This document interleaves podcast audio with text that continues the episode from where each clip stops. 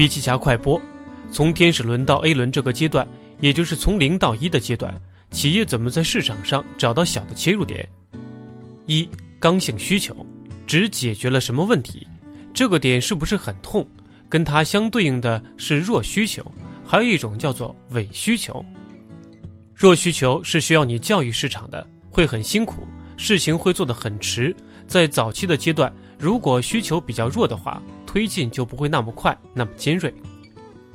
在过去市场比较热的时候，VC 投了大把的资金来烧钱做补贴，有些产品和服务补贴一停，用户全跑了，这就是假需求。消费者不是冲着产品和服务来的。二，差异化能够成为细分第一，逐渐走到垄断，同质化竞争陷阱会导致价值的毁灭。